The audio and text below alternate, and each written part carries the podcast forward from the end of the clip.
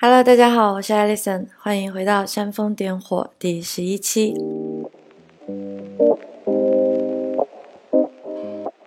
上周呢，我先生来希腊找我，然后我们去了希腊最负盛名的海岛圣托里尼，还有另外一个稍稍比起来算是小众一些的海岛 Milos，就这样游玩了七天。那在这一周里，其实我没有得到那种度假的全面的放松与休息，反而在这一次旅行结束以后，心里面突然感到有一些失落与空荡荡的。当然，我觉得可能是因为自己，嗯，真正的进入旅行状态，然后身体非常的疲倦，也第一次真正的感到了这一次旅居世界生活带来的身心上面的劳累。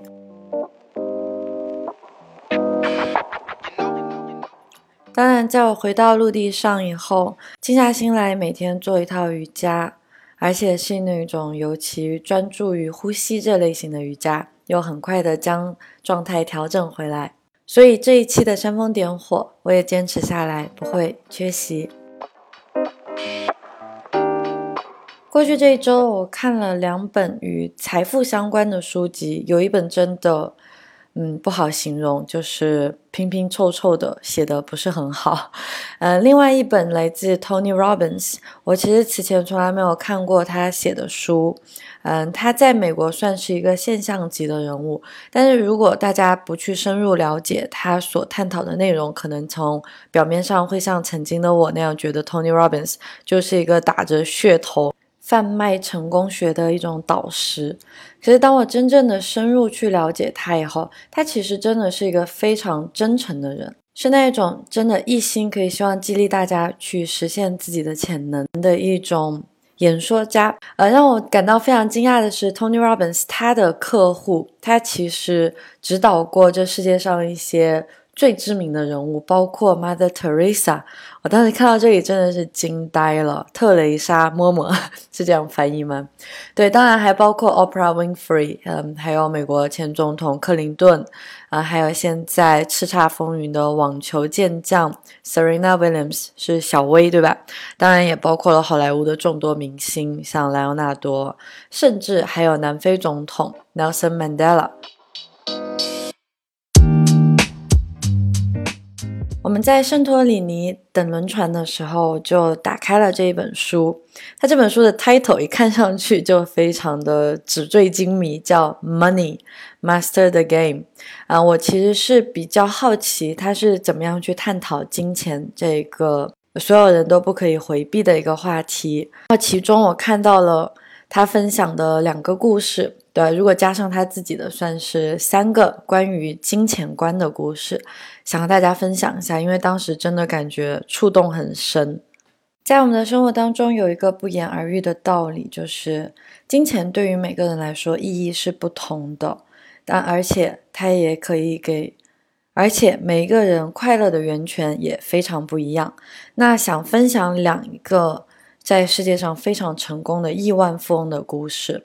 首先，第一位叫 Adolf Meckler，嗯，这个名字一听上去就是一位德国人。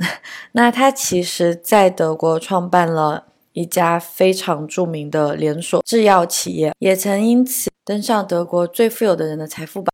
那在二零零八年次贷危机、全球经济遭受到重创以前，他其实还蛮有眼光的。他当时是觉得，嗯，Volkswagen 就是大众的股票一定会跌。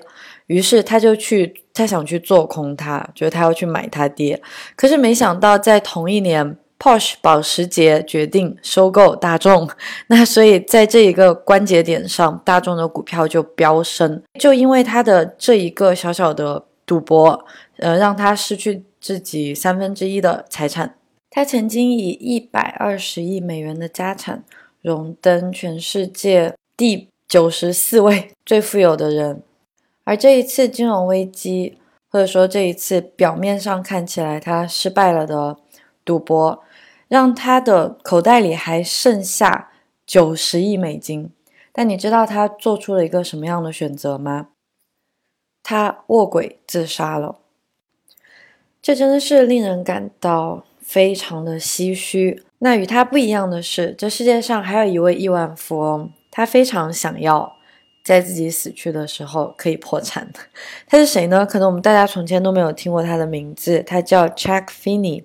但是所有在机场免税店经过过的人都知道他做了什么，就是这个世界上最出名的 Duty Free Shopping 免税店购物服务就是他创办的。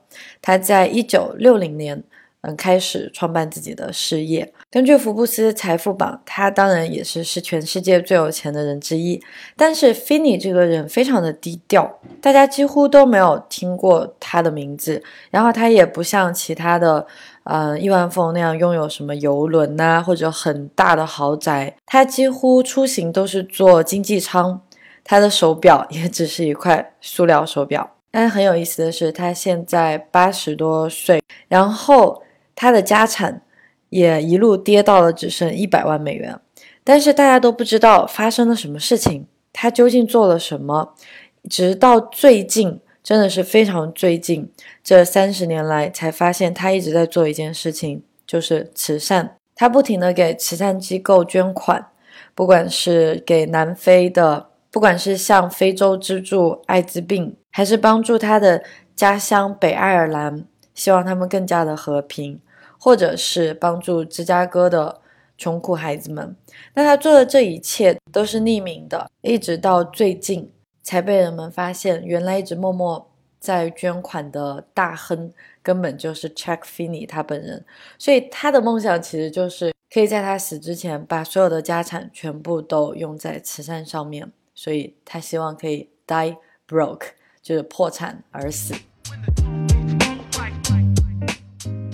这两个故事看起来非常的简单，但我确实觉得非常的震撼。这是两个都非常成功、非常富有的人，可是他们谁更富有？或者我们甚至不需要去比较说谁更富有。一个很简单的事实，其中一位亿万富翁的主人其实是金钱，而另外一位亿万富翁他才是金钱的主人。所以这件事情也导致我一直在思考：我究竟是金钱的主人？还是金钱的奴隶。最后，Tony Robbins 还分享了一个自己成长的小小的故事。我在他的采访当中也有听过他讲述这个故事，对他个人的生活影响非常的深。其实他是在一个比较穷苦的家庭环境下长大，他们在过感恩节的时候，家里甚至说没有钱可以买到像样的。食物一起庆祝佳节，所以他说记得自己还小的时候，十一岁左右，然后在感恩节的当天，他的父母在家里争吵个不休。突然有人敲门，打开门以后，他们所有人都惊呆了，原来是当地社区他们在向一些社区里的穷苦家庭捐赠像样的感恩节晚餐。他当时就觉得非常的惊讶，他说这世界上还是有人在乎的。于是他就向自己保证：“那我可以向别人做一些什么呢？”他真的那天就是两个完全毫不相干，甚至从来没有见过的陌生人，就这样来敲门，然后给了我们一次过感恩节的机会。所以当他十七岁的时候，他开始去打工，然后他每一年打工省下来的钱，他都一定会去给一些穷苦家庭买感恩节晚餐。从一开始可以买两个家庭。到后来买四个，然后买八个，直到现在，他的基金会每年在三十六个不同的国家，可以说是养活超过两百万的人。这三个小小的故事，希望也可以给你带来一些启发。我当时在等轮渡读到这里的时候，热泪盈眶。是啊，这个世界上有很多种成功，虽然他现在功成名就，但他还是十七岁。一心想要帮助别人的那个大男孩。好，这一期的煽风点火就到这里，我是 Alison，我们下期见。